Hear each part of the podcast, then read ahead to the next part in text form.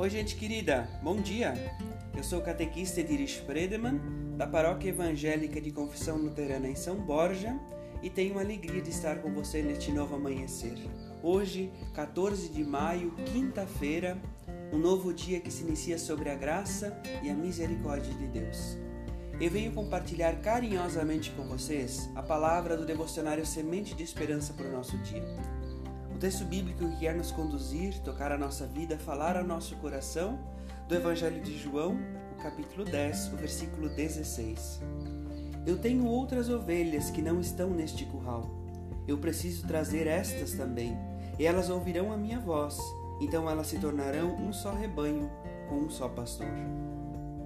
O texto do devocionário para o nosso dia é elaborado pelo Ademar Guise de Mercedes, no Paraná nos diz assim: o Evangelho de João traz, a partir do seu contexto, comunidades formadas por diferentes grupos.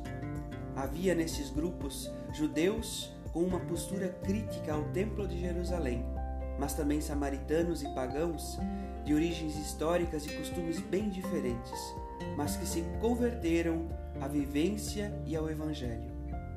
Apesar de terem sido grupos tão diferentes dentro da mesma comunidade, todos entenderam que o seguimento a Jesus era uma vivência no amor concreto e solidário. Respeitando as diferenças mútuas, souberam relativizar os problemas de convivência entre cada um, cada uma deles e delas.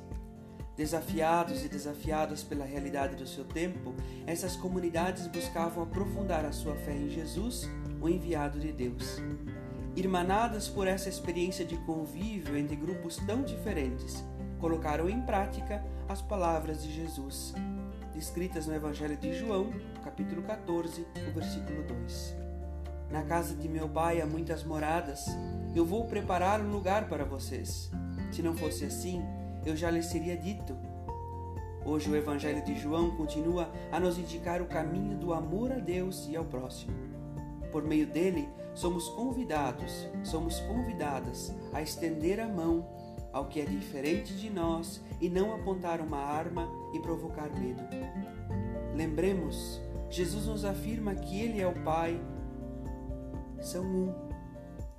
Este exemplo de amor nos fortalece e deve nos guiar a vida e os nossos dias. Felizes as pessoas que têm fome e sede de fazer a vontade de Deus, pois eles e elas serão plenamente saciados. Que Deus guarde o seu dia em Cristo Jesus. Forte abraço.